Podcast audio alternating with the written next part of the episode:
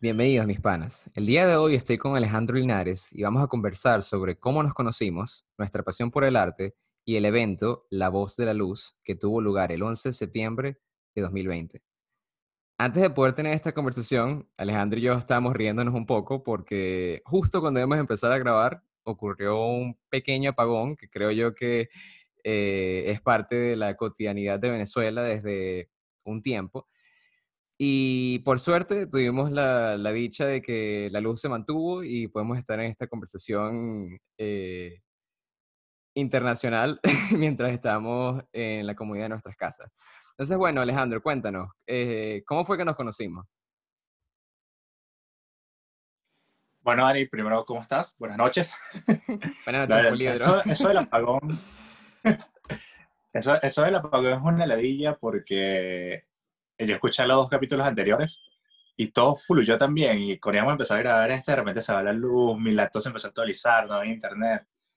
Como, creo que si no extrañabas Venezuela, hoy tuviste una, una dosis fuerte de, de eso. Claro. A ver, eh, ¿cómo nos conocimos? Mira, yo el primer recuerdo que tengo de cómo nos conocimos, obviamente fue, tú y yo sabemos, en modelo de Naciones Unidas, específicamente en Modelo, modelo internacional de Naciones Unidas Venezuela. Y recuerdo que en ese momento, era el año 2015, era la decimotercera edición, yo era protocolo, en ese momento estaba como intentando adentrarme en algún grupo en la universidad, era como mi primer año en la universidad, estaba intentando como que conocer cosas. Eh, y, en ese año Moveno se hizo en la Universidad Metropolitana. Y había un transporte que nos buscaba en Altamira. Y creo que te conocí en ese transporte. Creo que fue esperando esa camioneta, como que creo que nos sentamos juntos en, en un viaje hacia la Metropolitana o de regreso de la Metropolitana a Altamira. Fue algo así. Pero recuerdo, tengo como ese recuerdo allí. Sí, sí, sí, yo me acuerdo de, creo que, no sé si nosotros llegamos a hablar de algún tema en específico, pero sí me acuerdo que la primera vez que vi tu cara fue ahí. Sí, creo que es como algo clásico tuyo que como que me, preguntaste sobre mí y como que, que así es como que comenzamos a hablar. Termina el viaje, tú delegas, yo quedo como protocolo, como un voluntariado en ese momento. Y creo que las siguientes interacciones ya eran como en los espacios en donde había ciertos descasos entre los comités. Sí. Eh, y como más incidencias afuera de eso. Exacto, sí. Y este, también cabe destacar que, o sea, yo en esa época de Moveno 2015, yo, eh, o sea, yo me había graduado del colegio en 2014 y em, como que había pasado una especie de año sabático buscando mi, mi norte, buscando qué quería hacer o qué quería en mi vida en general. Y al año siguiente, que es cuando ocurre Moveno, este, ya yo había, ya yo me había inscrito para Derecho en la Central la Universidad Central de Venezuela, y yo debía haber empezado, o mejor dicho, empecé eh, a comienzos de, eh, de, diciembre, finales de noviembre, comienzos de diciembre, si no me equivoco. Y yo me inscribí en esta cuestión literalmente una semana antes de que empezara, mejor dicho, antes de que fuera el, el evento y no tenía ni idea ni de nadie, ni de nada, ni del tópico. O sea, literalmente fue como que, bueno, me dieron ganas de delegar como eh, delegado universitario. No soy estudiante universitario. Este, no, no conozco a nadie, no conozco nada. Vamos a ver qué tal. Y me da risa porque yo en esa época representé a, eh, a India en la OMS, que sería la Organización Mundial para la Salud y era que sí, que el, estado de la salud en, en los, eh, en las prisiones a nivel internacional.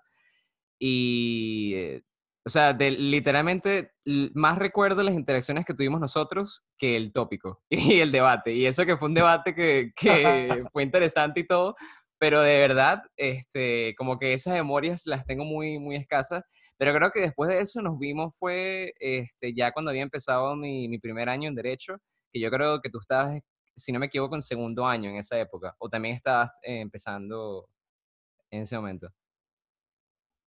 Estaba en, estaba en segundo año, porque sí, ya había, primero, ah, había terminado el primer año lectivo y había comenzado el segundo. Recuerdo haberte visto en el, en el pasillo de la, de la facultad, bueno, más bien de la Escuela de Derecho, eh, y cuando te dije, fue como que ya, yo no sabía que tú estudias aquí. Y me enteré de que acabas de ingresar, que, habías participado en Moveno como, como una como población flotante, en realidad. Sí. Literal. no eras ni, ni estabas ni en el colegio, tipo, pero tampoco estás en la universidad. Estás en Lima, donde... Sí, exacto. Y bueno, creo que fue allí donde, donde te vi y creo que probablemente tuvimos algún par de encuentros más, pero Creo que en ese momento eran más saludos y cosas como que, ah, bueno, te conozco, quizás eh, somos buena vibra, no sé qué, pero Exacto. creo que no hubo una, una profundización en nuestra relación, sino mucho después. Sí, no, total. O sea, yo me acuerdo que yo cuando te veía era como que, brother, yo te recuerdo a ti de no sé qué broma y tal. Este, pero creo que ni siquiera eh, llegamos como que a sentarnos un día a hablar tranquilamente, sino era siempre como, como siempre, pues eh, la corredera entre un lado al otro, o cuando o sea, o de repente, creo que ni siquiera llegamos a, creo que nunca tuvimos ninguna clase juntos porque mis clases eran de, de primer año, que eran tipo, ¿sabes? Introducción al derecho, eh, derecho constitucional, etcétera. O sea, yo creo que ya estoy quemado esa fase rapidito, pues.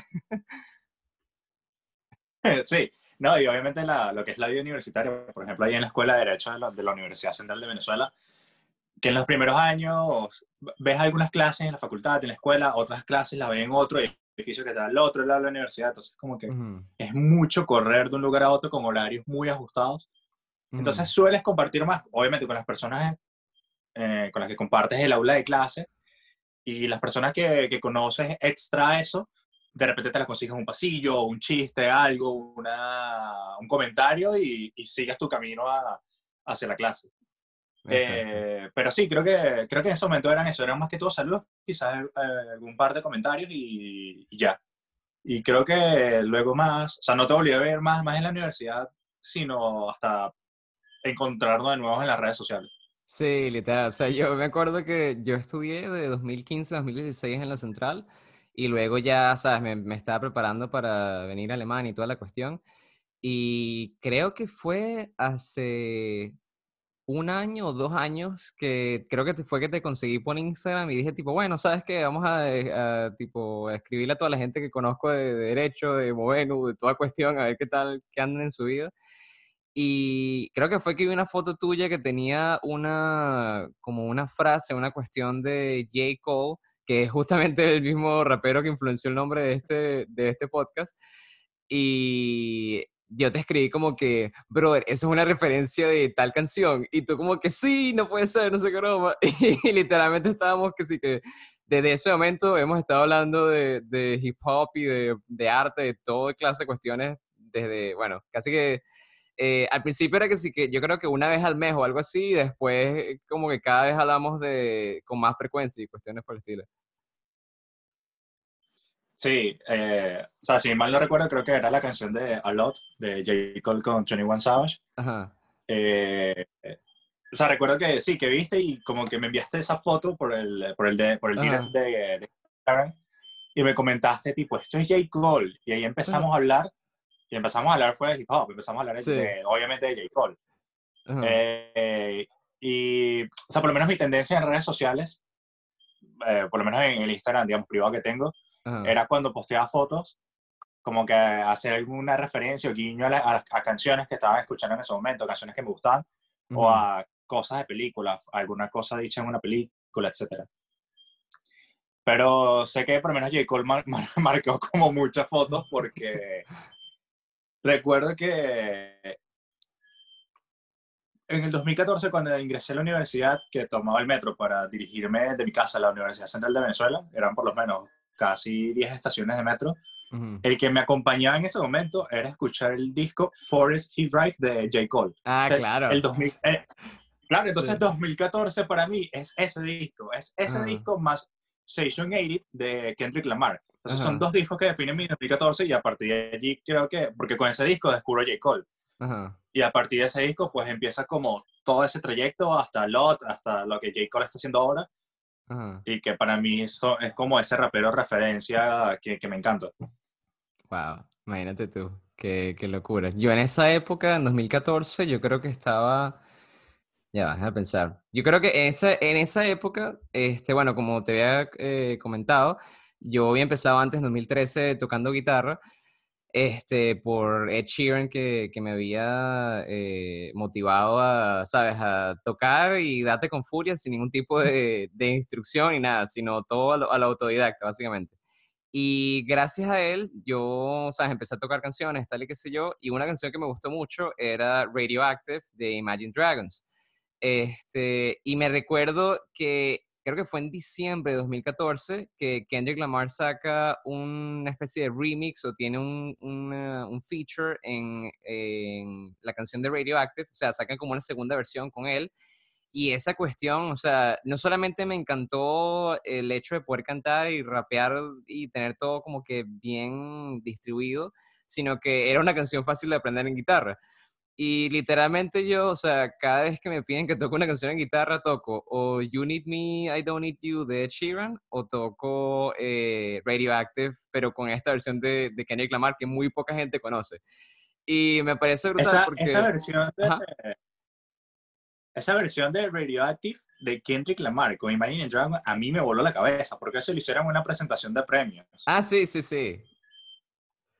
Este, y los versos de Kendrick en Radioactive son los versos de Good Kid, Mad City. Entonces, escuchar una mezcla de, canciones en ese momento, que la más top de Kendrick Lamar podía ser Good Kid, Mad City, y la más top de Imagine Dragons era Radioactive, fusionadas en una entrega de premios, sí. a mí me explotó la cabeza.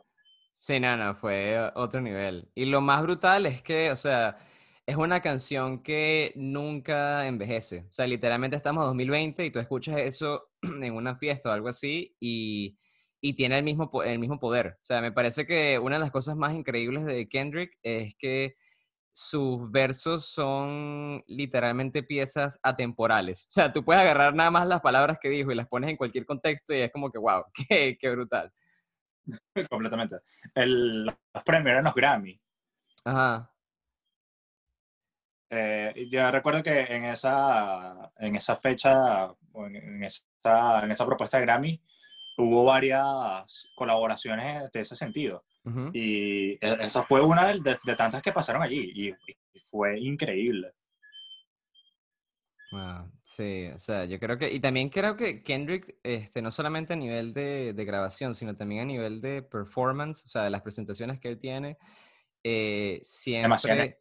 O sea, yo creo que Kendrick literalmente es como la imagen de, no sé si de un Tupac, porque no, no he visto las presentaciones de, Tupac eh, tanto como para decirte, tipo, mira, era exactamente así, pero siento que toda esa energía con la que lo inspiró a él a hacer lo que hace, eh, de alguna u otra forma se canaliza de manera perfecta cuando está en, en una tarima. O sea, de verdad que esa energía, esa eh, no solamente la energía que él proyecta, sino también la energía que él recibe cuando está presentándose. Siento que es bien especial. Es, increíble verlo. Eh, yo recuerdo, creo que, creo que fue en la Navidad del 2015. Ajá. Eh, ¿Fue la del 2015 o la del 2014? No, no recuerdo bien, pero sé que era como que un momento en donde la red social... Se me fue el nombre, ya va. la del fantasmita, que es lo que... No, ah, que lo visto era un fantasmita. Snapchat. Snapchat estaba como, como en pleno apogeo y recuerdo que se había anunciado que Black Hippie, la, la agrupación que tiene Kendrick Lamar con Schoolboy Q, J-Rock y Absol. Este, Absol, iban a hacer un concierto gratis el 25 de diciembre en una universidad en California. Me voló la mente, tipo, brothers se van a presentar gratis un 25 de diciembre yo necesito estar allí, pero obviamente imposible estar allí. Claro. Y terminé viendo parte del concierto fue en Snapchat. Bueno, imagínate tú. Bueno, pero yo creo que eso también es irónico porque es básicamente lo que hicimos el, el viernes con, eh, con la voz de la luz de, de Supa. Completamente, exacto, exacto. Ah, después de una breve pausa, estamos de vuelta acá. Y entonces estamos hablando del concierto casi que vía Snapchat que viste y lo, que, lo similar que es eso a la situación que tuvimos el viernes con, con Supa. Eh, me comentaste ahorita que viste el, el video de Radioactive y eh, te percataste que había alguien particular en primera fila. Taylor Swift. En primera fila casi que rapeando junto a Kendrick, increíble. Claro. ¿Y este, tendrás algún detalle sobre cómo fue que ellos se conocieron o algo por el estilo? O sea, no, no sé cómo hacen match. Sé que a Kendrick, creo que lo entrevistan en un programa de radio. Eh, y en ese momento, eh, Taylor Swift estaba muy, mucho envuelto en, en, temas de problemas en la industria, quizás cosas como Katy Perry o cosas que habían pasado con su disquero, su representante. Y a Kendrick le, le, piden una opinión sobre lo que estaba pasando con ella. Y Kendrick dice em, más o menos como que déjenla tranquila, dejen que ella haga su música. Yo escucho a Taylor Swift, me gusta lo que ella hace. Y ese momento fue como, como, un, como un match hacia ella. Y semanas después sueltan Bad Blood Remix, Fit Kendrick Lamar, y fue como wow. Bueno, para que tú veas, la magia de, de Kendrick. Todo lo que toca lo vuelve oro. Sí, o sea, creo, creo, que Kendrick era fan de Taylor Swift y Taylor Swift era fan de Kendrick y fueron fan de otro, fan de uno que se unieron a hacer una, una canción. Sí. Bueno, también tiene mucha lógica, ¿no? Porque creo que ese fue el año, o sea, pensándolo así, viéndolo de, de lejos, a mí me parece que Kendrick y también J. Cole tienen unas, eh, unas estrategias de marketing interesantes. Pues, porque, por ejemplo, Kendrick en 2013, o mejor dicho, 2012, si no me equivoco, saca Good Kid, Mad City Luego 2013 como que saca la, la versión mejorada, además de estar en, en, tour. Y luego 2014 fue feature after feature after feature hasta el cansancio. Y después saca I al final del año y el año siguiente Tu Pimpa Butterfly. O sea, es como que el tipo estaba como montado todo el tiempo. Pues. Igualito que J. Cole con, con todos los features que, que hizo eh, luego de, de, KOD, si no me equivoco, y luego saca Middle Child, luego viene Revenge of the Dreamers, ¿sabes? Tipo, es como que ellos saben cómo, cómo hacer esa, cómo crear expectativa eh, a través de, de, la carencia, por decirlo así. Y ambos, ambos cantaron en la NBA también. También, en detalle importante. Pero en, sí, y en parte de su carrera que era, que era importante y, y significa mucho, ¿no? Para para toda esta comunidad en, Estados Unidos. Significa muchísimo que estos artistas logren ir allá, presentarse en un juego de las estrellas, en un Star Game de, de la NBA y, y, obviamente romperla y hacer unos shows increíbles. Claro, bueno, y Jacob próximamente estará también rompiendo la, en la pista también, ¿sabes? Como jugador profesional probablemente. Yo, yo lo deseo, o sea, yo, yo, yo realmente yo quiero que J. Cole firme con los Detroit Pistons y que los, Detroit Pistons hagan una camisa que en la parte de atrás digan Germain y que sea una de las camisas más vendidas en la historia del deporte y me encantaría tenerla. Yo creo que esta idea de, de que firmen a J. Cole por tres juegos en una temporada de Navidad funcionaría muchísimo si estuviésemos un año en el que asiste público a los juegos, porque sería una estrategia pero brutal. Claro, no, bueno, y también la, la, ¿cómo se llama? Los zapatos de que sacó J. Cole también son brutales. O sea, tipo, toda la, toda la idea de hacer este, de nuevo, o sea, la expectativa de años y años, o sea, inclusive en las portadas de sus discos, él siempre estaba con esta doble metáfora de, ¿sabes? Rap o básquet, rap o básquet. Y ahora es como que, bueno, ya terminé de matarme todos los raps que podía, ahora viene el básquet serio y ya pues. Parece que, o sea, ahora que lo mencionas, J. Cole y Kendrick tienen mucha semejanza. O sea, el, tema de los zapatos que saca J. Cole, recuerdo que Kendrick cuando salió la canción I, también hubo una edición de zapatos y, y eso fue con, con Reebok. Eh, y los zapatos también eran, eran, bellísimos y tenían, creo que, y tenían inscrito o hacían alusión a, a, todo lo que era el diseño gráfico que había detrás de, de, de exponer I como, como, un, como un single en ese momento. Qué brutal. No, es, maravilloso lo que se puede hacer con el arte. Hablando de otra cosa, este, había, yo mencioné brevemente antes a Ed Sheeran y creo que hay una, tenemos una conversación pendiente con este tema porque, eh, ¿cómo se llama? Nosotros eh, hace, hace un rato estábamos hablando un poco de esta película Yesterday. Creo que eh, Alejandro debería tomar ahorita el micrófono y hablarnos un poquito de, de su experiencia con esa película. No, mira, yo, te voy a decir, o sea, obviamente, de entrada, yo soy una persona que no, que no es fan de los Beatles, por decirlo de alguna forma. Yo suelo, yo suelo, yo suelo consumir contenido eh, por cultura general, porque son cosas que se han posicionado en la cultura, porque se les da cierta importancia, ya sea un libro, una película, una serie, o un disco, una canción. Y suelo irme a eso para intentar descubrir qué significó en ese momento, por, por qué significa tanto ahora o por qué se le tiene tanto aprecio en la cultura. Y obviamente, bueno, los Beatles, no, no hay que negarlo, o sea, los, los, los Beatles significan una de, las de las bandas más, más grandes que, que, han pasado en la historia de la música. Mucha gente lo, lo considera así. Obviamente escuché muchas canciones de los Beatles y me di cuenta que no soy fan de los Beatles. O sea, yo tú abres mi Apple Music y no, y dentro de mi biblioteca no abre un disco de los Beatles. No soy fan de los Beatles. Pero respeto, o sea, respeto obviamente lo que, lo que significan los Beatles. Y cuando vi esta película Yesterday, eh, es una película bastante interesante, quizás con un final muy cliché, pero que es una película disfrutable, es una película tranquila. A veces hace falta esos contenidos, ¿no? a veces no, uno no se tiene que matar tanto e interpretar algo. A veces hace falta un contenido que simplemente vea, disfrutes y, listo, y, pasaste dos horas agradables. Exacto. Y Yesterday, ese tipo, ese tipo de película que además eh, aparece Ed Sheeran actuando Ed Sheeran, increíble. Eh, casi que como en la, en la escena que sale en Game of Thrones. Ah, y, sí. bueno, Yesterday, no sé si la has visto, no, no sé si puedo hacer un spoiler. No la he visto, no me la spoilees, por favor. Pero Yesterday tiene un guiño en la película que me parece el más increíble de todos, una cosa temporal. Y bueno, cuando la veas, me comentarás y sabrás de lo que estoy hablando en este momento. Ajá, para la próxima, la próxima conversa en el podcast, pues. En el otro podcast. Exacto. este. Oye, y fíjate algo, o sea, yo por ejemplo también entiendo tu perspectiva porque a mí quizás, o sea, yo honestamente no he escuchado mucho a los Beatles para decirte tipo, mira, toda la discografía no me gusta absolutamente nada, sino salvo una u otra pieza, pero me pasa muchas veces que, bueno, por ejemplo, en el caso de los Beatles o muchas otras eh, cuestiones, por ejemplo, Tupac, que hoy, por ejemplo, el 13 de septiembre es el aniversario de, su fallecimiento, em, hay ciertas canciones... Tengo ¿Cómo? Tengo un secreto. Cuéntame. Yo estoy, estoy esperando que, que Tupac aparezca. Yo también, te lo juro, te lo juro, te lo juro. te lo juro. Video, video, eran videos en YouTube que se ha visto Tupac en Cuba y uno a las 3 de la mañana viene ese video y que no, sí. Tupac no puede estar en Cuba.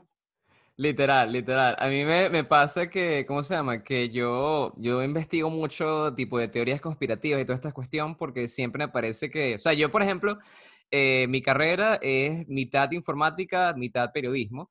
Y una de las cosas que te enseñan en el periodismo, entre comillas, es que uno siempre tiene que saber todas las, las diferentes eh, perspectivas porque al final del día tú realmente no, no eres el dueño de la verdad. O sea, la verdad, se, por decirlo así, se cuenta por sí sola eh, y tú lo que haces es observar todo de manera subjetiva para tratar de acercarte al objetivo.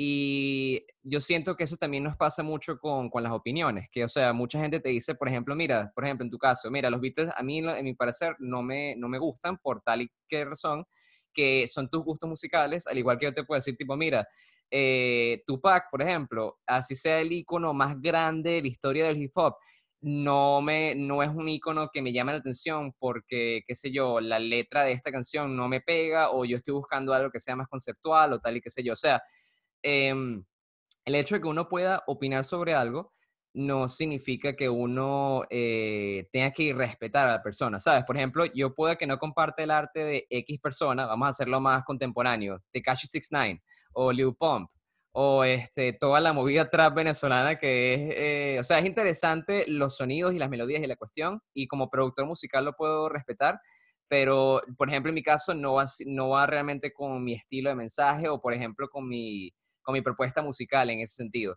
Pero sin embargo, el hecho de yo estar en esa, como en ese lado de la conversación, no implica que yo tenga que venir y decirte tipo, no, bueno, sabes, si tú, si tú escuchas trap, eres una basura, y si tú haces esto, eres tal cosa, porque al final del día, sabes, la gente a lo mejor que tú crees que es la más santa y la más perfecta, termina eh, consumiendo contenido que no tiene nada que ver con su persona. O sea, por ejemplo, en el caso de, de, Supa, Supa eh, en una de estas entrevistas que ha tenido en estos, eh, estas semanas, él menciona que él antes se, se, mm, como que se quedaba siempre en esta, mejor dicho, no se quedaba, sino que lo etiquetaban con esta frase de, rap, de rapero consciente, a tal punto que básicamente se le hacía imposible salir de esa caja y todavía el día de hoy mucha gente todavía lo ve como un rapero consciente, cuando en realidad él es un artista. O sea, ¿qué significa esto? Que tú puedes empezar haciendo un rap consciente y nadie te, te quita la, la, posibilidad de, ¿sabes?, de criticar el sistema o de,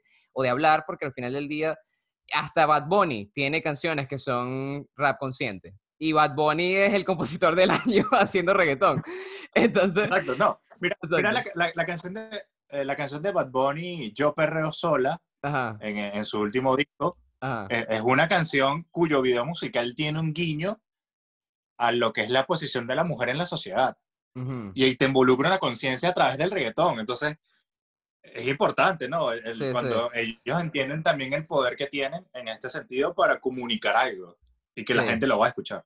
Sí, sí, sí. No, y también que, o sea, también hay que entender algo el arte y el artista son dos cosas completamente distintas. O sea, por ejemplo, Bad Bunny, el, el, personaje artístico, te puede decir tipo, bueno, tú sabes, yo estoy aquí, no sé qué cuestión, pero, pero eh, a lo mejor, eh, ¿sabes? Benito, cuando está comprando en supermercado, él a lo mejor es un tipo súper respetuoso y a lo mejor como que su manera de canalizar y también teniendo claro otra cuestión, que es que la industria musical es una industria al igual que, por ejemplo, Will Smith en su época hacía películas de toda clase para poder satisfacer a todas las audiencias, también hay artistas hoy en día que tienen que crear música para, de todo tipo para satisfacer, a todas las audiencias.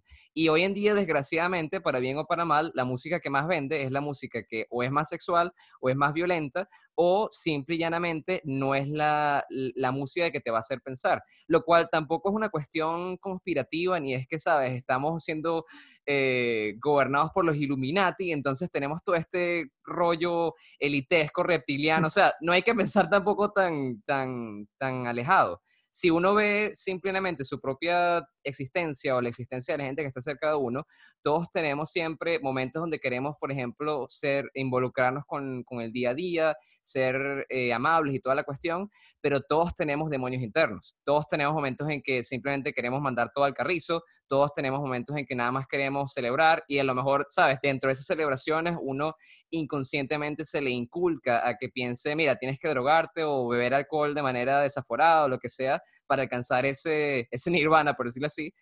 Em, pero al final del día, la música o el contenido que tú consumas, y con esto vuelvo a Lil Supa, no determina la persona que tú eres. O sea, por ejemplo, Lil Supa, que, que es el, el, sensei, que es tu papá, que es este, eh, eh, ¿cómo se llama? Neon, eh, Lufresco, el, el, el, The One and Only en el Mike Shinobi. O sea, tipo, estamos hablando de un tipo que liricalmente todo el mundo dice como que, wow, bro, eres brutal. Y sin embargo, las referencias de Lil Supa pueden ser literalmente Bad Bunny, Drake y The Weeknd. Y eso no implica que porque él esté eh, escuchando música que sea a lo mejor más melódica o que sea más comercial, que él tenga que bajar su calidad artística o cambiar su concepto. Y creo que eso es importante siempre recalcar que tanto en artistas como The Beatles, como Tupac, como Cancerbero, lo que, o sea, sin importar qué tan emblemáticos sean eh, tanto sus temas como su personalidad, son dos cosas muy distintas cuando hablamos de la persona y sus actos y cuando hablamos del arte, en mi opinión. Ok. Eh, a mí me cuesta un poco este debate, porque a veces, a veces dibujar esa línea es difícil. Total, total. Quizás uno lo, quizás es mucho más fácil cuando tú cuando sientes cierta empatía por el arte de determinado artista, pero que, cuando quizás no la sientes, se vuelve un poco más difícil desdibujarla o, o dibujarla, como, como quieran verlo. Sí. Este, entonces, claro, esa, esa, separación neta entre el arte, el arte y, la, y, el artista, el arte y la persona, al final pudiera ser mentira, ¿no? Porque el arte no es más que la, que la expresión de esta persona. y, la, y la persona está conformada por un cúmulo de cosas que es de, son de infinita mención. Exacto. Entonces, el arte, el arte que yo genere viene condicionado por mi forma de pensar, por mi sistema de creencias y por lo que al fin y al cabo yo quiero comunicar. Entonces, ah, la separación a veces cuesta un poco. Sí, no, total. Claro, o sea, hay, hay, hay, artistas que, claro, tú puedes decir, mira, no, tú tienes una vida, digamos, muy al margen, eh, te, te, has visto incluida en distintos problemas legales, has, has, practicado distintas cosas que van en contra de, digamos, como que de, de la paz en una comunidad, pero has producido esta música o has pintado este cuadro o has escrito este libro y es una... Y es arte, o sea, y, y, es brutal y el pensamiento que, que colocas allí es, increíble, pero hay que ver también la influencia, hay que ver que también el, el, arte que tú desarrollas viene influenciado por la persona que tú eres. Entonces, claro, claro o sea, dibujar mucho la línea a, a veces cuesta un poco. Pero yo sí creo, y obviamente en esto estamos de acuerdo yo, porque creo que hemos hablado mucho de este tema y probablemente es uno de los temas más recurrentes que, que hablamos cuando, cuando conversamos a través de una videollamada, es que siempre intentar entender a la persona que está detrás del trabajo que se está publicando, porque te va a dar indicios de, de, por qué se está haciendo de, de, cierta forma y no de otra, por qué se está dando ese mensaje y no otro. Y finalmente ser, ser empático que es una, creo yo, una de las misiones de vida más importantes y que probablemente más difíciles que, y que nos cuesta muchísimo. Claro, no, por supuesto. Sí, en eso tienes razón. Y, ¿cómo se llama? También la cuestión es que, eh, como bien dices tú, cuesta diferenciarlo, pero creo que también es una cuestión que, si lo vemos más, yéndonos más hacia lo espiritual, eh, también es una cuestión que es parte de, de todo. O sea, por ejemplo, Em, si hablamos de, de, qué sé yo, del ego, y hablamos de, que también Supa lo menciona en, en Neón, si hablamos del ego o hablamos de, de, las emociones y toda la cuestión, siempre tenemos como que este problema entre lo que, como que lo que estamos viendo y lo que realmente es. O sea, por ejemplo, uno cree que está viendo a un artista que, eh, que está por decirte algo, el, el, caso de J. Cole, que J. Cole al comienzo era un, un chamo que si bien tenía su, su, capacidad y toda la cuestión, estaba más como que influenciado por, ¿sabes? Gente como 50 Cent, gente eh, que, como él decía, o sea, tipo, él estaba siempre bañado en, en, oro, siempre estaba como que, bueno, sí, yo tengo que ser, tengo que aparecer la, el más lacra de las lacras porque eso es lo que mi cultura me dicta. Y cuando él llegó al, como al, al, pico de esa fama, él se dio cuenta, tipo, mira, quizás esto no es realmente lo que me interesa a mí, y como que empezó a bajarle como 10 mil.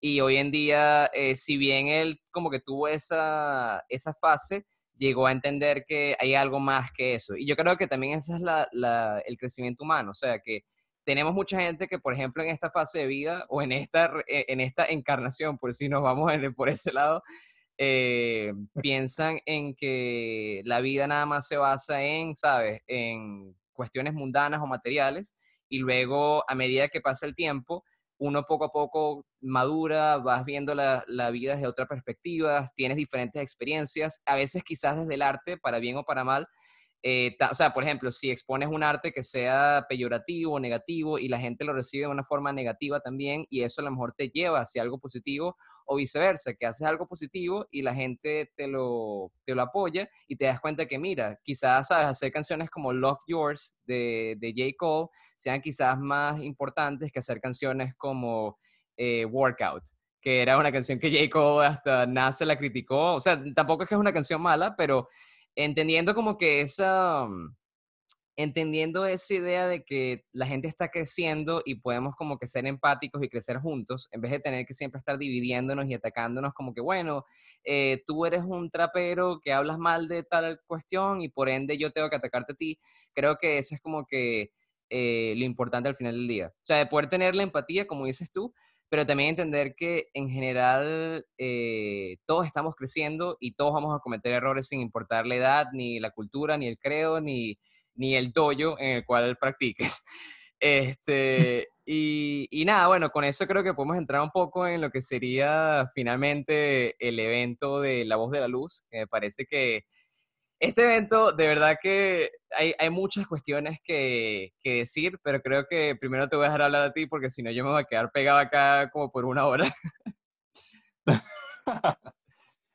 creo, que, creo que primero que nada me obviamente sorprende llevar este evento así a una plataforma streaming en este momento que estamos viviendo, ¿no? Uh -huh. Porque, por ejemplo, cuando los chamos de escuela de nada hicieron, hicieron su, su show, Ajá. que fue muy exitoso, o sea, rep representó mucho. La pregunta o, o el inconveniente que surge en este momento es, si bien ellos, ellos, el formato que practican era, digamos, bastante adaptable o asemejable, a lo que se podía presentar en esta plataforma Go Life para llevar a cabo un proyecto a ese nivel. ¿Qué pasa con otras, con otras expresiones, como por ejemplo la música, en donde el contacto de estar en vivo a un concierto, pues esa energía dictamina gran parte o, es casi todo de, ese concierto. ¿Cómo tú puedes proyectar casi esto o hacer sentir a la gente que están allí en, a través de una plataforma? No sé qué, qué artistas, qué, qué músicos anterior a, a Supa en este, en este momento han podido hacer algo parecido a él. Por lo menos se me viene a la mente Lagos. Ellos realizaron una especie de presentación, una especie de concierto íntimo a través de, de, YouTube. Está gratis en su canal. Es muy interesante porque con unos lentes, esto para ver en VR, pues básicamente puedes ver a ellos al frente de ti tocando una, una guitarra o un piano Entiendo que Caramelas del Cianuro intentó llevar a cabo un concierto y no pudo. Creo que hubo algún, alguna problemática con la venta de entradas. Pero cuando entramos a ver este, este Elisupa, primero la presentación fue increíble. Eh, un ámbito que destaco acá para dejarte a ti hacer los siguientes comentarios es que fue mucho más importante o más destacable o más poderoso, como quieran, la palabra que quieran tomar, la parte visual que la musical. La musical para mí fue un mero acompañante de lo que vimos. Total. Todo, todo el show fue completamente visual. O sea, casi que un 85, un 90% visual. Y que se haya pensado de esa forma, que él, los productores eh, lo hayan pensado de, de, esa forma, me pareció muy inteligente y que, que quedó perfecto. Sí, no, total. O sea, honestamente, yo por eso quería escucharte a ti primero porque eh, tú eres más como el, ¿sabes? El que está enfocado en el diseño, cinematografía, en, en lo visual, pues. Yo soy más de, de lo, el audio. Y una de las cuestiones que me dejó impresionado, o sea, tipo, para serte franco, yo estaba dormido a la, a la, o sea, aquí el concierto fue a la, empezó a la una de la mañana, yo estaba dormido a las 12.55 y yo de repente, o sea, imagínate tú, yo tengo mi, mi televisora toda mecha con, con el evento ya cargado y yo estoy como que, yo dije tipo, bueno, si me quedo dormido, que me levante supa a punta de gritos, pues no importa. Y de repente, o sea, imagínate tú, a la una de la mañana, exacto, o sea, la, la puntualidad me encanta. Y de repente empieza, este, ¿sabes? El inicio de luz, que es todo así instrumental, tan, tan, tan, tan, y de repente el tipo empieza tipo, yo solo busco la luz, no sé qué cuestión. Y sonaba, claro, las primeras partes es lógicamente que va a sonar perfecto porque es literalmente la canción con un gráfico o una cuestión puesta. O sea, eh, tampoco es que me estoy como que eh, cayendo a coba, que lógicamente el inicio va a sonar así porque estamos hablando de unas grabaciones por estudio, toda la cuestión. Me gustó mucho la dinámica de que al inicio no solamente hicieron una introducción, sino que también hicieron una, una reposición de esa introducción eh, que incluía, por ejemplo, comentarios de, si no me equivoco, de Beto de Raguayana, de Micro TDH, Irapalusa y Acapela. Eh, y creo que Manuel Redondo también. Sí, eh, sí, exacto, Manuel Redondo. Exacto. Y, y me pareció súper interesante porque yo, por ejemplo, como te dije, o sea, yo no me imagino quién escucha Supa, ni me imagino qué personas Supa está escuchando y mucho menos qué relaciones tiene Supa con esa gente. Y en estas semanas que él ha estado en entrevistas y eso, me he dado cuenta que estos personajes icónicos que a veces mitificamos, eh, como por ejemplo ha sido el caso de Cancerbero, cuando te das cuenta son gente común y corriente que, sabes, tienen sus panas, tienen su, su vida, su cuestión. Por ejemplo, Supa está casado, tiene un hijo y, y sin embargo eso no implica que tienen que dejar de hacer lo que les apasiona. Y esa relación eh, la mencioné porque cuando tú ves el trabajo eh, visual de, de, todo este, de todo este evento, te das cuenta que es un, es un trabajón que se hizo, que no sé por cuánto tiempo se habrá, se habrá preparado y que también es una participación inclusive de su esposa. Porque, o sea, al inicio está eh, la, ¿cómo se llama? El inicio de, como te dije, las canciones. Eh, que por cierto, acá un, un shameless plug, eh, tenemos hecho una, una, playlist en Spotify con el tracklist de, toda la, de todo el show. En caso de que se lo quieran eh, pillar, está en, lo, en, la descripción. Y bueno, continuando. Este, Ajá, está este inicio donde están las canciones, están estos comentarios eh, que me parecen súper valiosos porque los comentarios te hacen sentir como una especie de función de cine. Y que nada, no solamente está esta introducción, sino que él también hace una reposición de esta introducción para poder captar a esa audiencia que llegó tarde debido a las conexiones, a los problemas con las conexiones. Y entonces, eh, no solamente está como que ese detalle de planificar eh, por adelantado las posibles eh, interrupciones que puede haber con la audiencia, tomando en cuenta que la mayoría de su audiencia va a ser de Venezuela o de diferentes partes de Latinoamérica.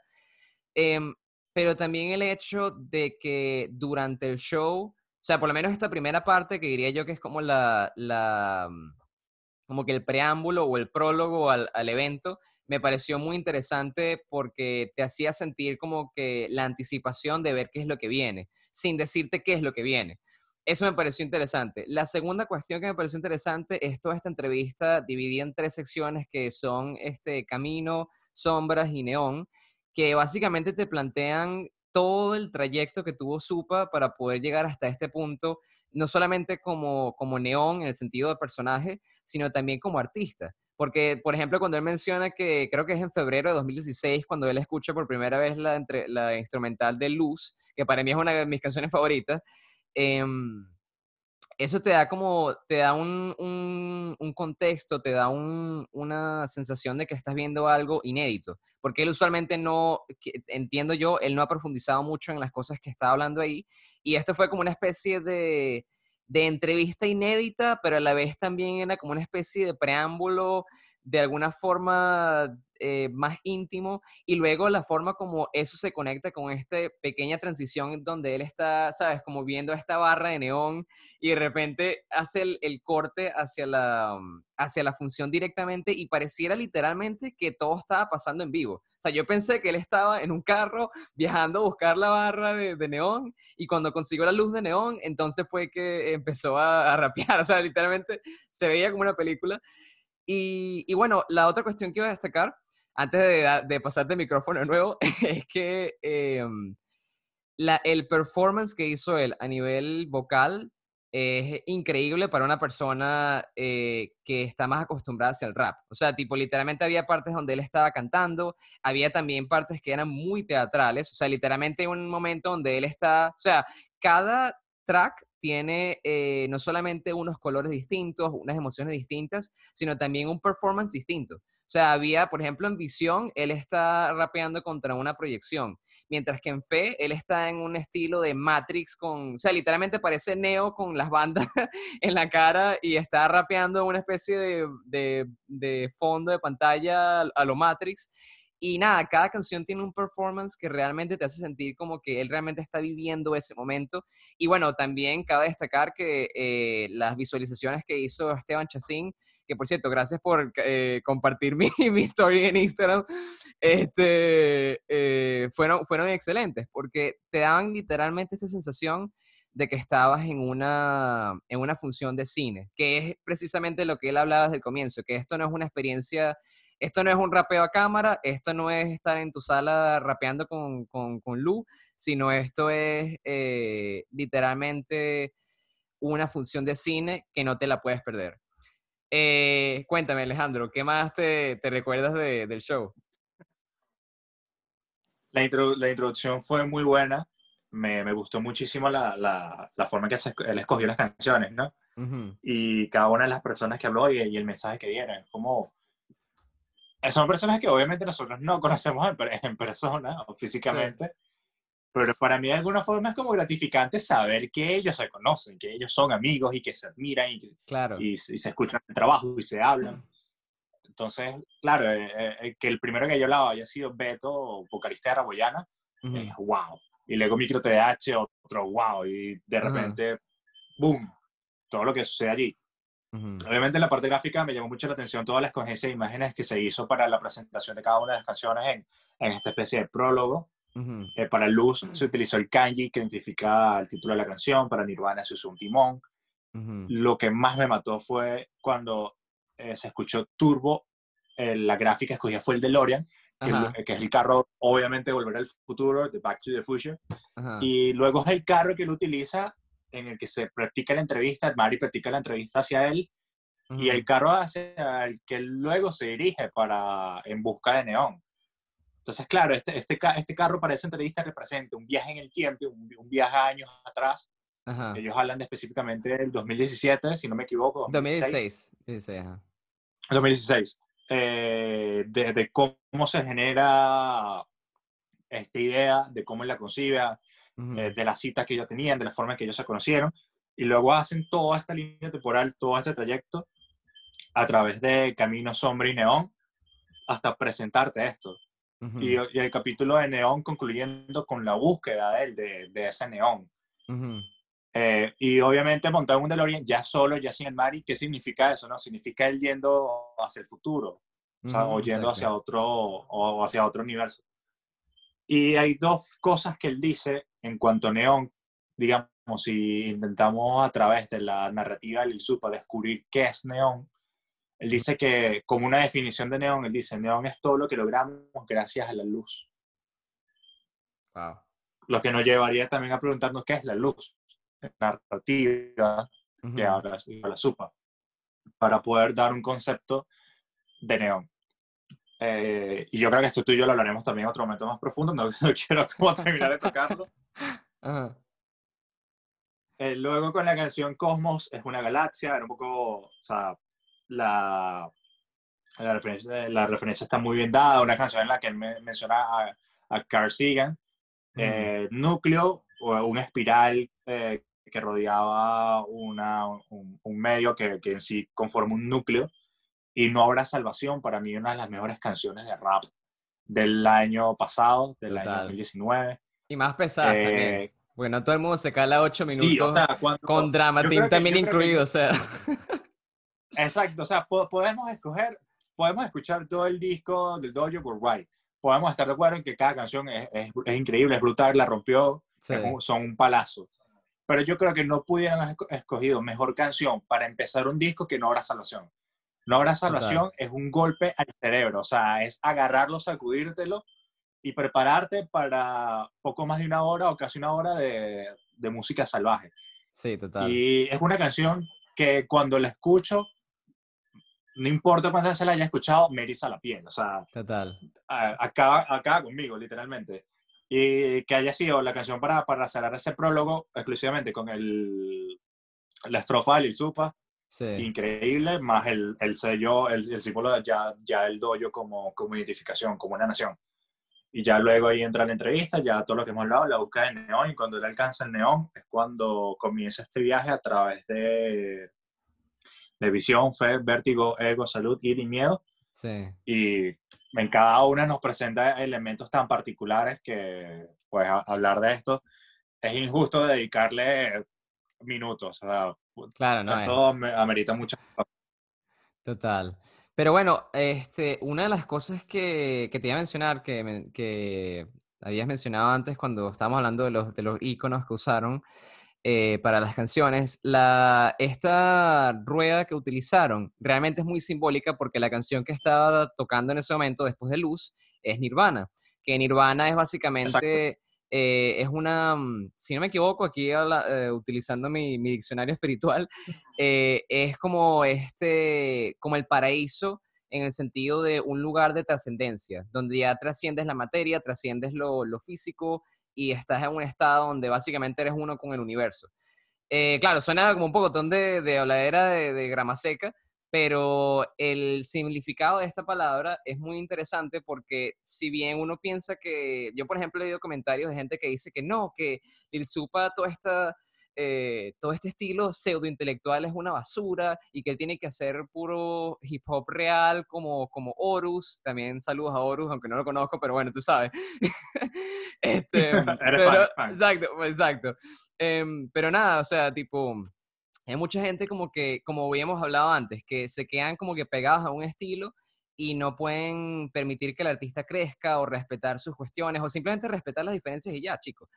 Y este, cuando ellos están, cuando está sonando esta canción de, Nirvana, que ya de por sí la canción y la temática y todo es demasiado de trascendencia, de espiritual, eh, ese símbolo eh, se llama Dharma Chakra, que es este, bueno, chakra en sí, eh, la palabra chakra está usualmente asociada con eh, estos eh, puntos de energía en el cuerpo, de los cuales hay siete chakras principales, que bueno, eso lo podemos hablar en otros episodios, pero la palabra Dharma Chakra básicamente sería como, bueno, la traducción aquí en Wikipedia no me gusta mucho porque del sánscrito se podría traducir como la rueda de la ley o la rueda del derecho, aunque no creo que sea derecho exactamente, pero el punto es como que eh, Dharma siempre tiene que ver con eh, el camino correcto, por decirlo así, que es algo que siempre se utiliza en el, budismo y en otras, eh, religiones.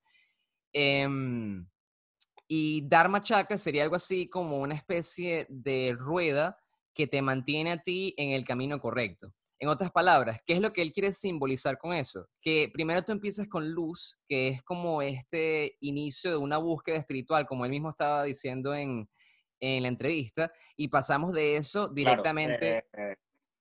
Ajá. Ah, ahí te recuerdo la frase, Neon es todo lo que logramos gracias a la luz. Y creo que no podía comenzar de otra forma el show, sino con luz. Exactamente, exacto.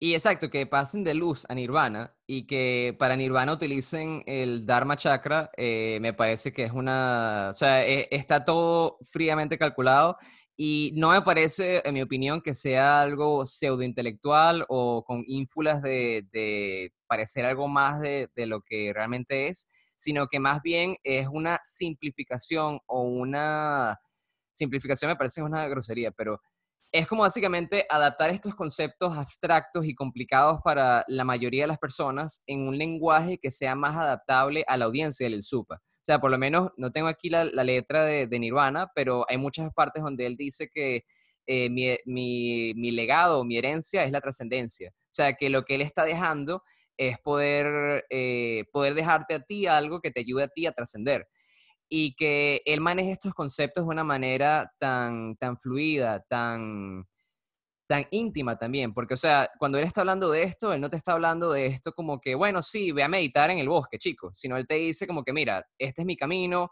como él mismo dice en la entrevista, tienes que pasar por muchas sombras para poder llegar a, la luz, pero, este, pero eso, pues, o sea, eh, lo, te lo describe de una forma que es mucho más interesante que simplemente un artículo de revista o una referencia de Pablo Coelho. O sea, me parece que él realmente se, se involucra con el tema, o por lo menos a nivel artístico, trata de hacerte llegar a ti este, este tema, esta propuesta, de una forma que sea adaptada a la realidad de, de su audiencia. Que usualmente, o sea, por ejemplo, hay temas acá en Neon, que esa, tengo la página de genius.com abierta acá, por, para los que sepan o necesiten una página donde puedan conseguir letras, genius.com, se las recomiendo. Este, y nada, aquí si tú, por ejemplo, ves la letra de fe, él está hablando de que, bueno, que mandas al carrizo las religiones, que eh, tienes que confiar en tu visión. Y ojo, esto si tú lo escuchas de manera superficial, suena como algo antisistema, conspiranoico o algo por el estilo, pero realmente es un mensaje que, si bien suena muy fuerte, eh, tiene una, una, ¿cómo se llama? Tiene una esencia bastante, bastante sensible, que es el hecho de que al final del día, o sea, leyéndoles acá la cuestión completa, él dice, este, traducción, lógicamente. Eh, yo tengo que creer en mis visiones, al carrizo con las religiones, lo eh, hazlo en el nombre de Jesús, manda al carrizo las religiones. Quiero que se jo tus prejuicios, como dije, al carrizo con las religiones. O sea que es como que no está hablando acá en un sentido de, bueno, yo no creo en Cristo, yo no creo en esto, yo no creo en lo otro, sino es como que las instituciones que representan hoy en día estas religiones o que representan filosofías o, simplemente eh, todo aquello que no es realmente puro, eh, es las cuestiones a las cuales tenemos que alejarnos y enfocarnos más en lo que es realmente espiritual porque la espiritualidad y la religión son cosas que si bien pueden ser complementarias, a veces no están en el mismo camino. O sea, por ejemplo, el hecho de que tú te sientas en calma no siempre proviene de que vayas a rezar todos los días a los domingos, o no proviene de que eh, vayas a, hagas diferentes rezos durante el día como en Islam, o no proviene de tradiciones de diferente índole. A veces esa, esa calma, esa espiritualidad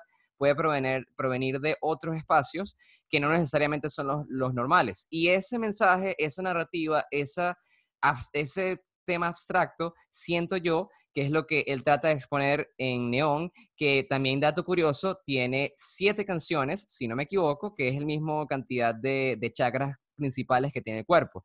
E inclusive, en una de las fotos que yo vi para Neón, él había señalado diferentes partes del cuerpo que, si no me equivoco, están señalando puntos de chakra.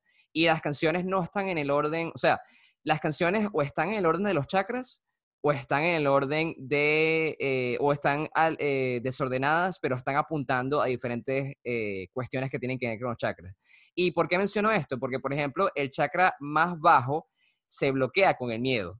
Y el chakra, el segundo chakra, si no me equivoco, puede que la ira también tenga, o bueno, por lo menos el amor y la ira, que también es un tema que él está manejando ahí, puede que se dañen. Salud también tiene que ver con el tercer chakra. Ego es el, eh, tiene que ver con el chakra del corazón. Vértigo tiene que ver con el chakra de la garganta. Fe tiene que ver precisamente con el tercer ojo. Visión tiene que ver con el chakra de la corona. Entonces, en otras palabras, puede que de manera, de manera intencional él esté introduciendo estos, estos eh, ¿cómo se llama? Estos mensajes, estas cuestiones, de tal forma que más adelante eh, cuando él esté en una conversación o cuando esté creando otros proyectos, él pueda adentrarse en esos temas sin necesidad de tener que referenciar a, otra persona. Creo que aquí me estoy alargando mucho, pero mi punto es que este show no solamente fue una, una promoción a Neón brutal, sino que también, tanto a nivel visual como a nivel de las canciones, te dejan muchos mensajes que si estudias la cuestión y realmente le prestas atención, te deja mucho que pensar y me parece bien interesante. Sí, eh, creo que Neón, como, como dijo, como concepto, es una expresión de un, de un tránsito que él tiene, que, que, lo explica, que a través de la entrevista le ha intentado dar, eh, digamos, pistas sobre cómo él llega hasta acá, lo presenta muy bien en este show que él hace el viernes.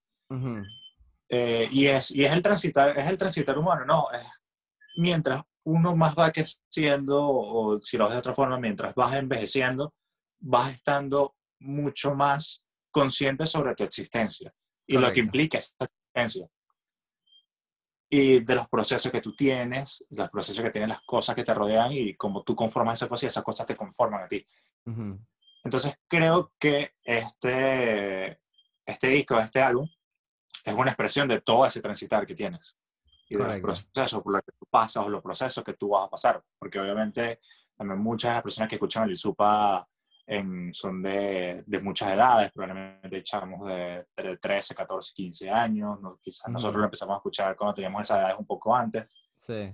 Y quizás nosotros ya hemos pasado por cosas que otra persona no, y Supa ya pasó por cosas que nosotros no, pero es ese transitar humano y que se va a repetir en cada una de las, de las personas. Y que sin duda él, él agarra y, conforma todo esto estudiado, obviamente no no es, no es una casualidad, no fue hecho con una, digamos, con, con meras cosas aleatorias y, se creó esto y, no, y, se está inventando o interpretaciones, sino que son referencias claras y, están allí, están en las letras, están, están en, el diseño que, que se hace de, de, todo el concepto del disco. Y otra cosa que obviamente queda clara es toda la referencia artística que él tiene todas las referencias a películas como Blade Runner, eh, como Tron Legacy, probablemente Tron también la de los 80, eh, mucho al estilo cyberpunk eh, o retrofuturismo, también, como también se, se, puede conocer. Y por lo menos en la, en la canción Miedo, en, la, en el primer verso, él hace una clara, clara, referencia a lo que es la película Matrix. O sea, específicamente en la línea en, en la que él dice, y cito, escapan de la Matrix batallan por ser libres.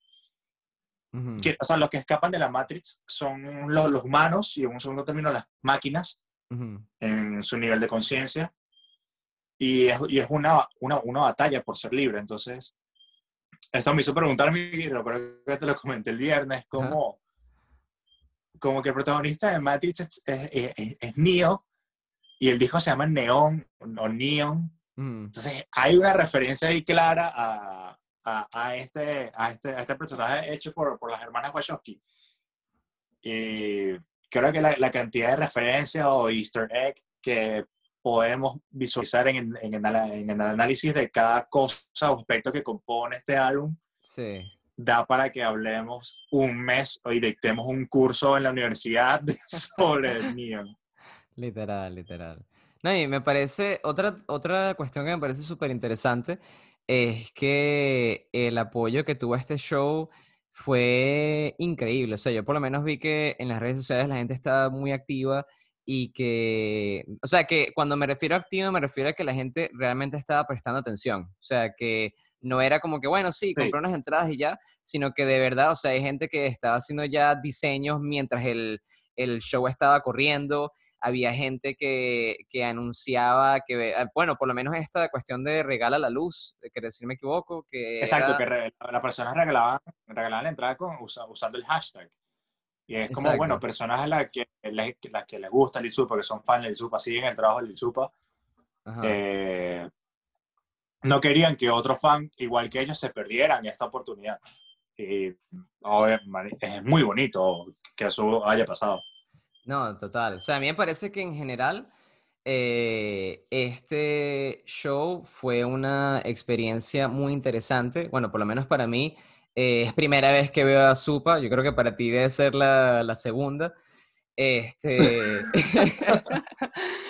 creo, que es la creo que es la tercera. No, vale, ya, vete de aquí, chavo. tercera vez que lo eh, ves. Mira, sí, yo tengo una, tengo una foto, tengo una foto con él. Ajá cuando Jellyfish Ninja sacan el disco Venezuela Mindset, eh, ellos lo, lo, sacan en esta librería de lugar común, que hoy en día ya no existe allí en Altamira, fue cerrada. Eh, y Lil Supa estaba, estaba con ellos. Yo recuerdo que yo fui, eh, iba a ir con unos amigos, nuestros amigos nunca aparecieron, yo terminé solo allí, como que intentando descubrir qué podía hacer yo ir solo. Y nada, fue un poco escuchar el disco, de comprarlo y al salir de la librería estaba súper con, con Dante, con otra persona, otras personas que conforman como, como este crew. No recuerdo el nombre, había unos fotógrafos. Y nada, simplemente como que le pedí una foto y soy yo con 13, 14 años de edad y Lil Supa, de una foto con Lil Supa. Luego, la siguiente, la siguiente vez que lo vi fue un concierto en el Hard Rock Café, aquí en Caracas. Eh, que creo que ese lugar también cerró. Estoy hablando de lugares que quedan cerrados. Chamo, donde, donde pisa se cierra. Está pegado. No, o sea, que el, el de presentarse. No, mentira. Eh, ahorita de repente Go Live, ahorita Go Live quiebra de la nada y que mierda. Eh, no, fue una experiencia increíble. O sea, la energía que tiene Marlon el Supa en Tarima es una locura. O sea, e, eso, eso fue, eh, había una barra que dividía la tarima o la parte de IP que estaba cerca de la tarima a la que solamente podías acceder si comprabas, si consumías algo dentro del local, en si era bebidas espirituosas, y la parte eh, ya como que la general para, para todo el mundo. O sea, recuerdo que en ese momento un amigo le acababan de, el papá le acababa de una estación para este crédito, el, amigo que estaba con nosotros lo convenció de que pagara un servicio para poder estar bien sentados en el concierto. El chamo terminó pagando el servicio, que fue carísimo, y terminamos sentándonos en una mesa a un metro de distancia del Supa y canta Dante, creo que canta en Astiquila, no recuerdo quién más estaba, pues me puedo equivocar. Cuando canta Supa, o sea, ya nadie respetó los parámetros, nadie respetó las mesas, todo era un círculo alrededor del Supa y la energía era increíble. De verdad. Y recuerdo que un amigo le prendió un cigarro, o sea, fue una locura ese día en el jardín. Bueno, tú, qué lo que era. Y bueno, y esta vez por, por, por Gold Life. Ajá. Y no hay nada más bonito que, que apoyar a, a, los artistas, a las personas que, que admiras, porque finalmente es esto, ellos te entregan esto, uno lo consume, lo disfruta, uno lo vuelve suyo, pero también es bonito que cuando ellos hacen este tipo de cosas, sacan material, hacen propuestas, uno los apoye, uno compre sus entradas, compre sus discos, y es la fuerza que finalmente a ellos les das para seguir haciendo y para, para vivir. Claro, claro. O sea, por lo menos a mí algo que me parece súper interesante es que eh, toda esta dinámica ocurrió de una forma tan, bueno, como siempre dice él, que el poder de la palabra lo es todo. O sea, si uno se, se mentaliza algo o si uno decreta tipo, mira, esta broma va a ocurrir de tal forma, em, uno lo, ¿sabes? Lo, lo, alcanza. Pero lo que, lo que me pareció más interesante es que, fíjate, o sea, este álbum sale el 21 de junio y estamos a 13 de septiembre y el álbum no solamente sigue en pie y la gente está súper pendiente, sino que también yo creo que esto va a ser un hito. O sea, en mi opinión, yo creo que este concepto, así como serio en su época fue serio, Neon también eh, marca un antes y un después, porque, o sea, también entender el contexto, ¿no? O sea, de que este álbum no solamente lleva años in the making, sino que también eh, se, terminó de producir en el medio de una pandemia y después tuvo su primer showcase, por decirlo así, en, en una plataforma streaming cuando creo yo que ningún otro rapero venezolano o rapero en general, a lo mejor, probablemente no, debe estar, qué sé yo, que sí que Travis Scott o alguno de estos eh, raperos, pero por lo menos rapero venezolano, este, no sé si sería el primero que de manera exitosa logre llevar un, un show eh, de esta forma y de este calibre, ¿no? Porque como, como bien decías tú, esto fue una película, esto fue un show visual con acompañamiento musical, que si bien el acompañamiento musical es un lacreo de por sí, cuando lo juntas con unas visuales, o sea, literalmente es una cuestión que yo, yo me imagino esto como un DVD, que lo, que lo venden en la calle. Tipo, mira, cómprate el show ahí, el show de, de Supa. Y sería totalmente válido. O sea, es un, es un producto literalmente que, que se, en mi opinión, se concibió de esa forma. Sí, eh, por, lo menos, o sea, por lo menos, obviamente, mencionas a Travis Scott, una persona que rompió cualquier cantidad de récords en un, un, un, concierto a través de, Fortnite. de un videojuego. Ajá. O sea, es una locura. Yo lo vi brutal. Es una locura explotando, saliendo Travis Scott y de repente sí. una canción con Kid Cudi. O sea, sí. es increíble, obviamente. Todo, todo, lo que Travis Scott está, está, logrando en su carrera. Ahora imagen de McDonald's, tiene su propia hamburguesa, la, la Travis Burger. Uh pero a, a este nivel eh, es bueno haber visto esta, esta nueva faceta del Insupa. No era en el sentido de la, de, la, de la, presentación de un show por este sistema, uh -huh. porque en cuanto a un álbum, o sea, hacer un álbum tan conceptual, quizás no estemos tan acostumbrados en el, en el hip hop venezolano uh -huh. a, digamos, estos conceptos, esta, esta, estas técnicas de narrativa a través de un álbum Sí. Que se disfrutan, se disfrutan muchísimo, se disfrutan muchísimo. Uno de los álbumes más, digamos, más importantes para la música, ya alejándonos un poco del, del, del hip hop, uh -huh. en este concepto de, de, conceptualidad, fue, por ejemplo, el de Rosalía.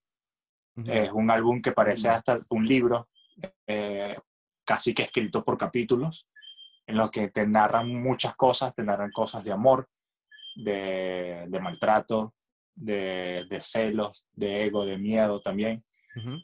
Y por lo menos poder ver, poder, poder, ver este tipo de cosas así y, y, con algo también hecho, también estructurado, también pensado, trabajado, más en las situaciones que nos encontramos actualmente con ocasión del COVID-19, uh -huh. eh, es deslumbrante. Y yo creo que sí es un álbum que va a quedar en historia. Supa dice que, lo ha dicho en distintas entrevistas, que no que es el único el único show que va a haber de este álbum en una entrevista recuerdo dijo que hasta acá llega Neón eh, va a seguir con otros proyectos que él ya tiene.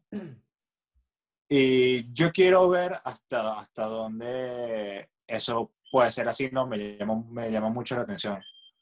Sí. eh, que Neón no sea resucitado o no se mantenga vivo mucho tiempo más y yo creo que yo creo que sí va a seguir siendo así. Creo que creo que va a ser un álbum al que uno va, va a reescuchar, va a recurrir durante mucho tiempo y es un álbum que va a marcar un, está marcando, creo yo, un, un antes y un después, estamos viendo historia. Total, o sea, yo por lo menos diría que, o sea, no, no, honestamente no he escuchado suficientes raperos venezolanos como para decirte tipo, mira, esta gente es la que está Exacto, llevando la sí, batuta.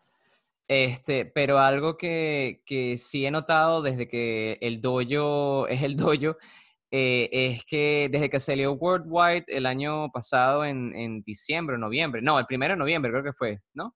El, el álbum de El Dojo. Sí, se fue en noviembre. Exacto. No recuerdo exactamente el día, pero se fue en noviembre.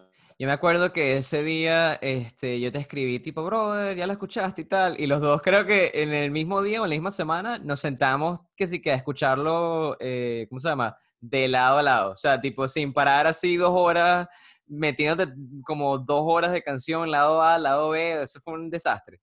Y, ¿cómo se llama? La, mm, algo que me parece súper interesante es que eh, tanto la propuesta de Neón va a marcar un antes y un después, pero yo siento que el dojo como tal está creando literalmente su propia ola dentro del hip hop en español y que en Venezuela desde, bueno, desde la época de que falleció Cancerbero no se veía tanto apogeo con, toda esta cuestión del, del rap. Y me parece súper interesante que ¿sabes? lo último que vimos fue este, Apaikan, eh, Give Me Five, y luego eh, terminó desgraciadamente la, carrera de Cancerbero, y luego, em, ¿sabes? Hubo este tiempo donde durante un par de años como que no hubo mucha actividad, Apache sacó sus cuestiones, eh, bueno, Acapela como siempre, supo, o sea, cada uno estaba como por su lado, pero poco a poco estamos volviendo otra vez a ese espíritu de que estamos como que reconstruyendo la cultura a un punto más sólido. O sea, por lo menos a Capela ahorita creo yo que es el rapero venezolano eh, más exitoso a nivel internacional, o sea, de que ha llegado, bueno, por lo menos a Capela tiene una canción con Fat Joe, o sea, tipo, cuando tú vas a imaginar?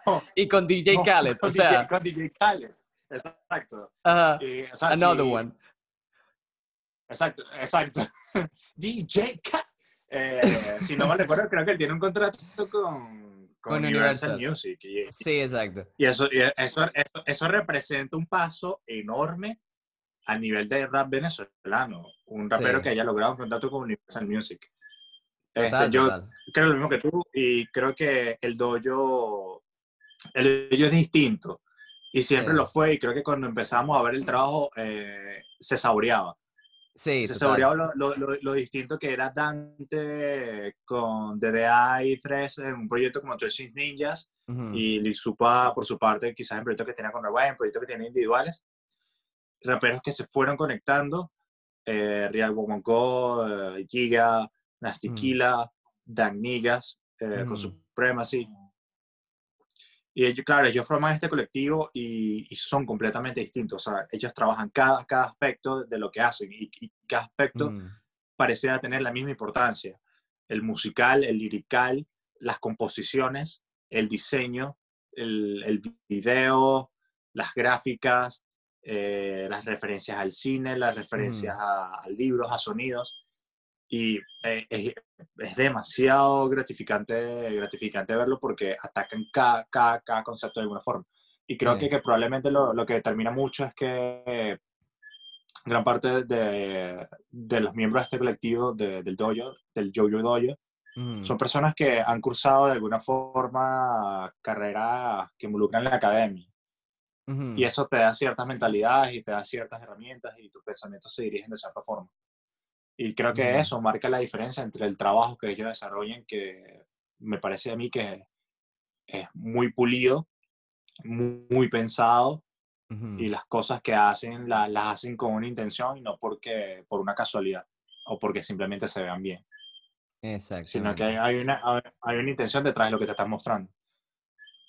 Sí, total. Bueno, inclusive creo que el primer tema de el dojo, em, bueno, no el dojo desde 12 Inch Ninjas, sino el dojo más tipo 2016, que ya está como supe la cuestión, eh, si no me equivoco, ¿no?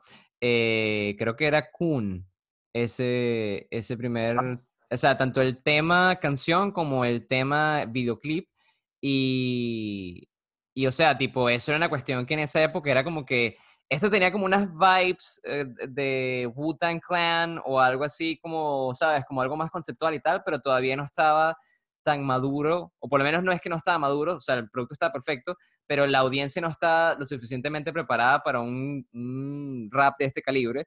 Y cuando ves el pasar de los años, los EPs que ha sacado Supa, como eh, probando diferentes estilos y diferentes cuestiones, y luego ver cómo culmina todo eso con Neon, eh, me parece que es una, no solamente es una cuestión bien pensada, sino que también te demuestra que ya no estamos hablando de raperos que solamente rapean, sino estamos hablando, como todos los artistas hoy en día, que se, son multifacéticos. Y bueno, por lo menos en el caso de Supa, como él siempre dice, aunque yo creo que, que él está siendo demasiado humilde en ese sentido, pero él básicamente todo lo que, lo que hace o las cuestiones, las ideas que se le vienen son cuestiones muy de manera empírica. O sea, si él, por ejemplo, ve una película, le gusta una escena, él trata de emular esa escena o de buscar una inspiración de ahí para hacer algo que él le interese.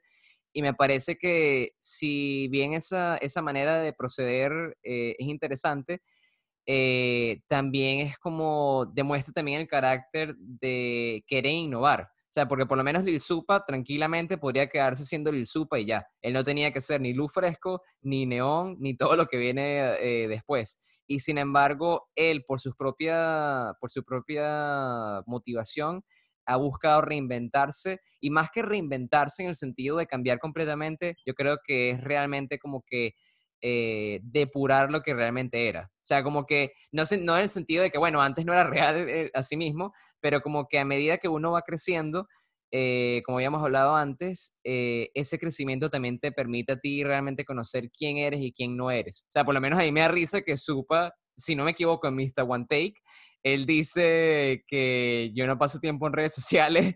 Este, los que me conocen saben que no soy un tipo sociable.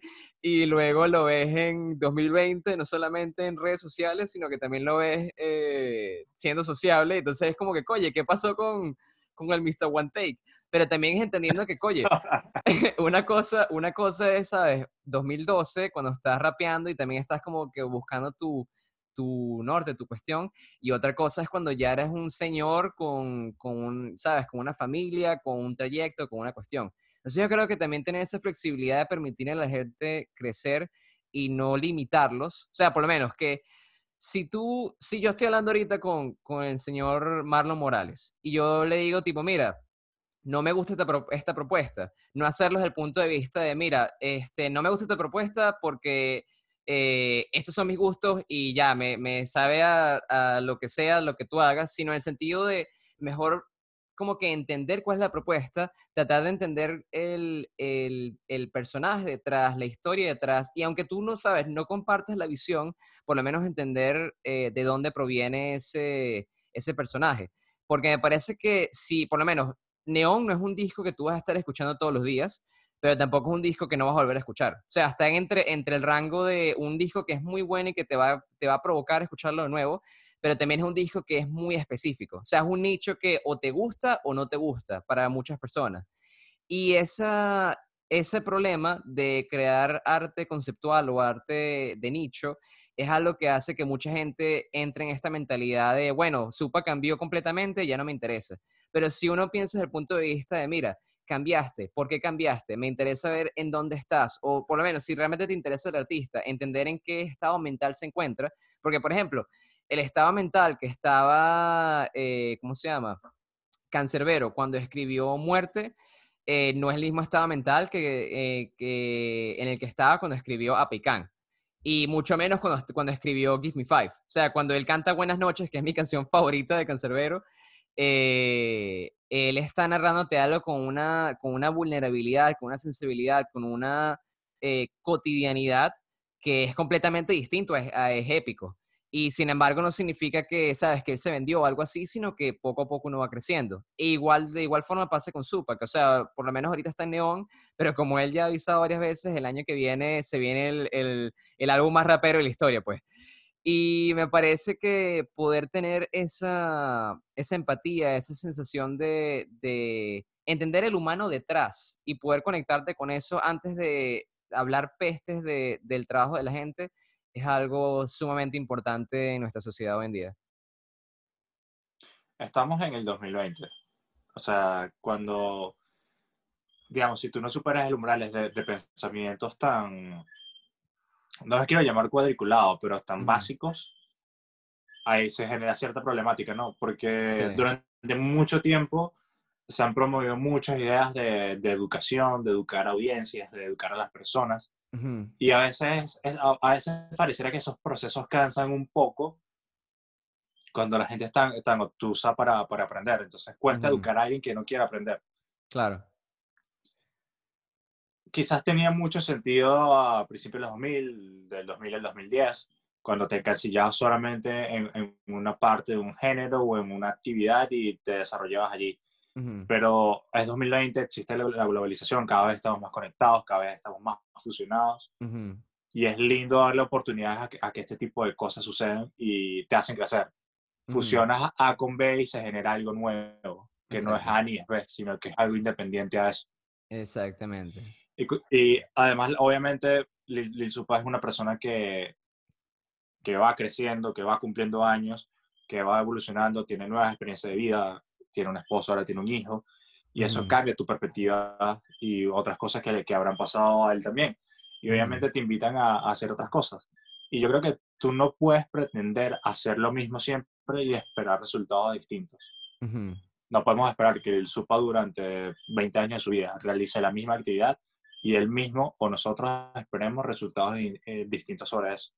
Entonces creo que se trata mucho de respetar las evoluciones, entender en el contexto en el que, estamos viviendo, en el que la globalización, las fusiones, el entendimiento nos está haciendo más fuertes y nos está, nos está haciendo concebir nuevas cosas eh, para entender estos proyectos.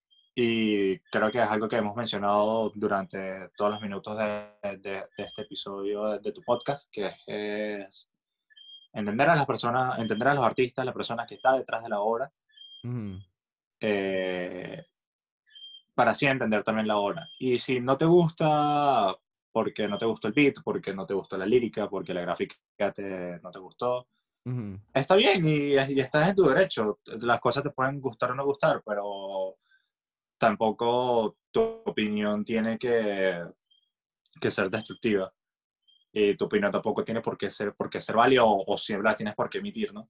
Es tuya, pero eh, creo que la, hay que tratarla con cuidado siempre. O sea, siempre tiene que haber em, empatía. Claro, claro, claro.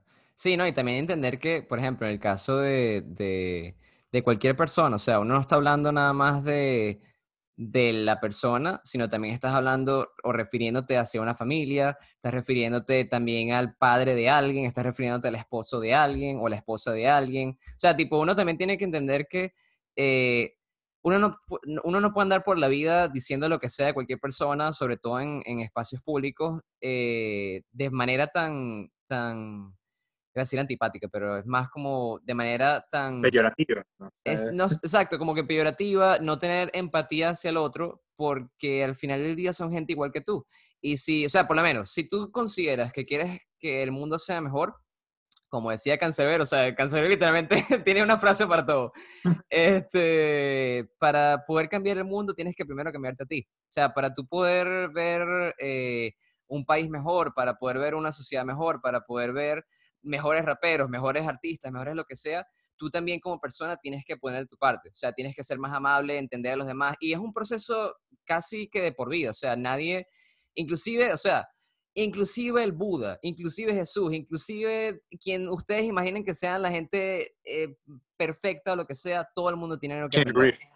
¿Cómo? Ken Reeves, o sea, hasta Ken Reeves. Exacto, exacto, Ken Reeves, exacto. O sea, él, él, habrá salido de la, de la Matrix y todo lo que tú quieras, pero sin embargo, algo tendrá que aprender en la vida. Este, si, no, si no tienes nada que aprender, no estarías donde estás ahorita. O sea, todo en, en la vida tiene alguna forma de, de enseñanza y yo creo que eh, tener eso en mente es siempre súper importante. Entonces, bueno, este, no sé si quieras comentar algo más de, del show que te haya llamado la atención o algo con respecto a Supa o el hip hop en general o en general de cualquier otra cosa. Gracias a Supa por, este, por este show.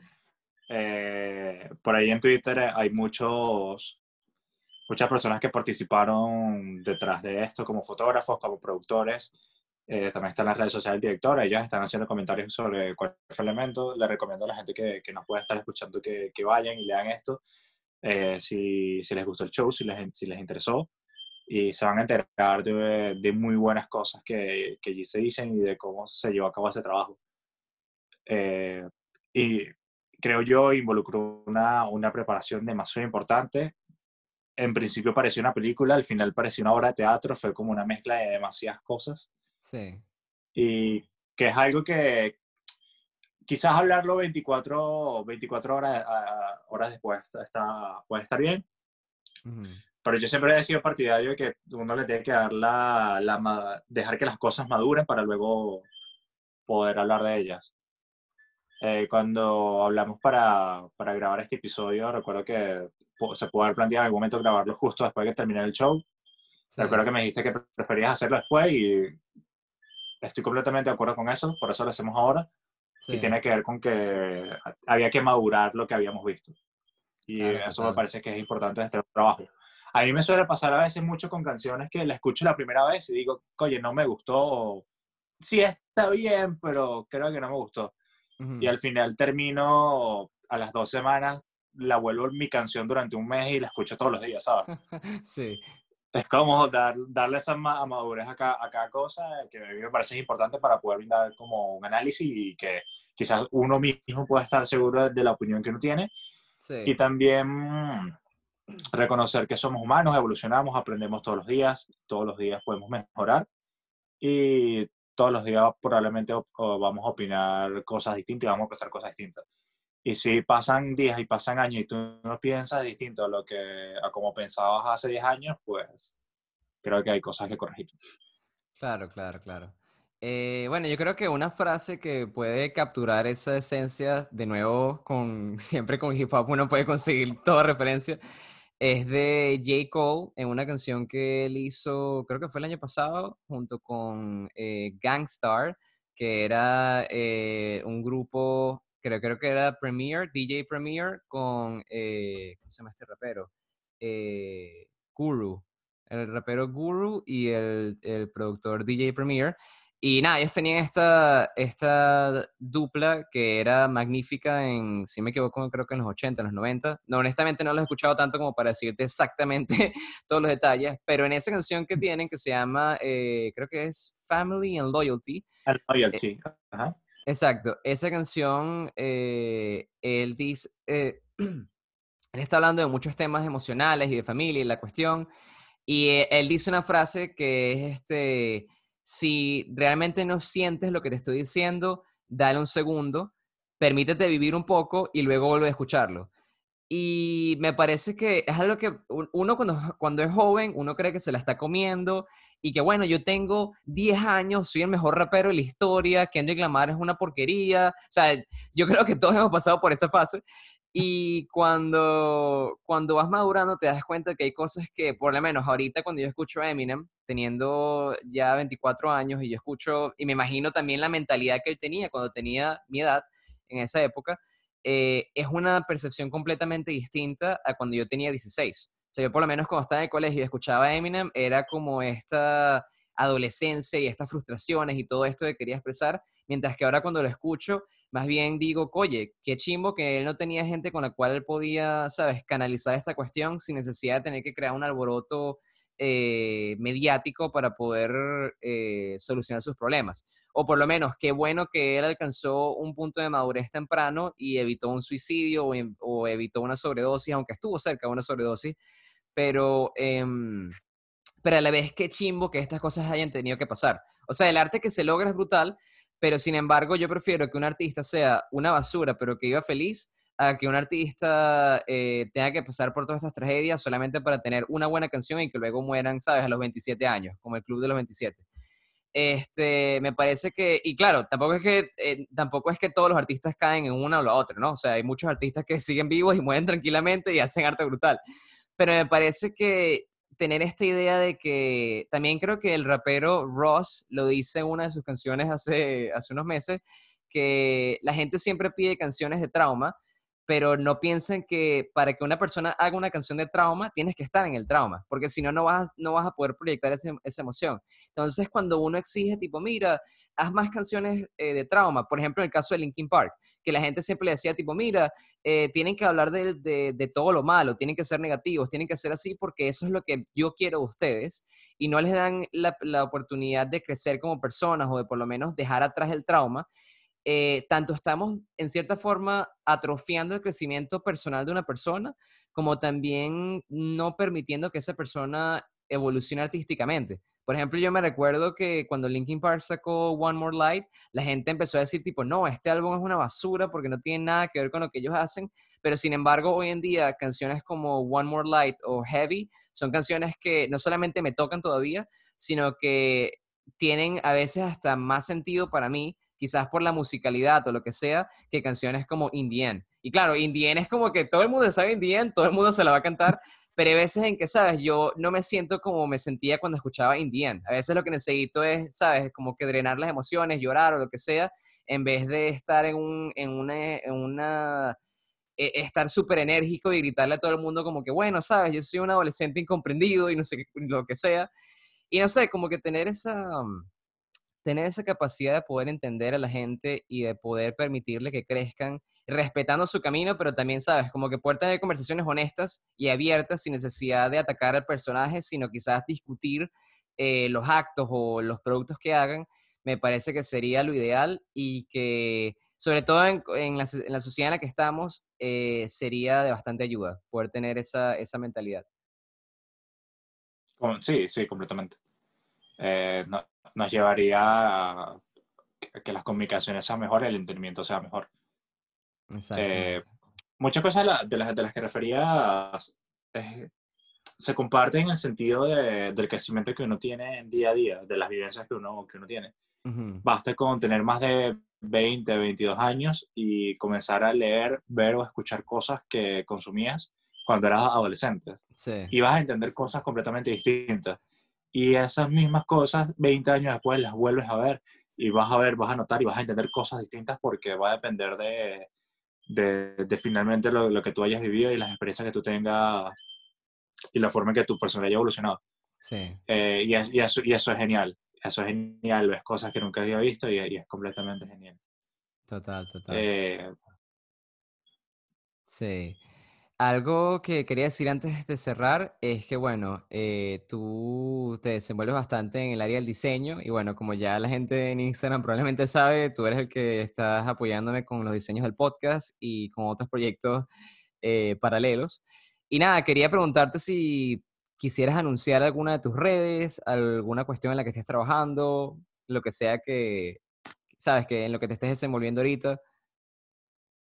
Bueno, cuanto a, los diseños, pueden seguirme en Instagram, en arroba LNRS Allí van a ver más o menos las, cosas que estoy haciendo. Ahí van a ver un poco más, más que todo un, algo que se llama line art, una especie de retratos hechos uh, con puras líneas y marcador, pero recientemente estoy, estoy comenzando a trabajar en digital. Y nada, básicamente todo esto ya lo que he hecho es practicar mucho, ver algunos tutoriales, seguir algunos artistas que me gustan para entender un poco cómo se trabaja allí. Y creo que un trabajo final lo van a poder ver si van al playlist en Spotify. Probablemente le, yo genere una gráfica para que, para que Dani la ponga allí y puedan verlo. Entonces, cualquier cosa que, quieran me pueden escribir por allí, pueden ver lo, lo que hago.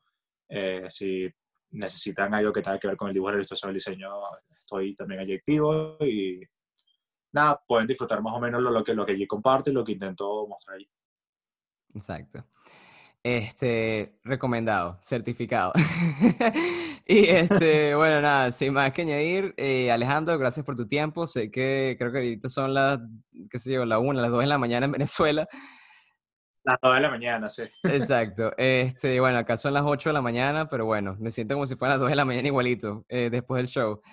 Em, nada, bueno, gracias por tu tiempo, gracias por, por tus referencias, por, tu, por tus experiencias también, porque siento que eh, analizar este evento y bueno, todo lo que discutimos hoy, eh, con tu experiencia es completamente distinto, porque por lo menos yo vengo de, del mundo del audio, como te he dicho, y cuando me dices estas referencias de, mira, esto estaba pasando visualmente y tal, eh, me ayuda no solamente a, abrir mi mente y ver desde diferentes perspectivas, sino también a tener un aprecio mayor, no solamente al arte que ya, que ya amo, sino también a, a entender que no solamente es eh, una sola cuestión, o sea, no solamente es que es música, no solamente es video, sino que hay muchas más cosas que el arte puede ofrecer y que bueno, creo que podríamos estar discutiendo por el resto de nuestras vidas en videollamada.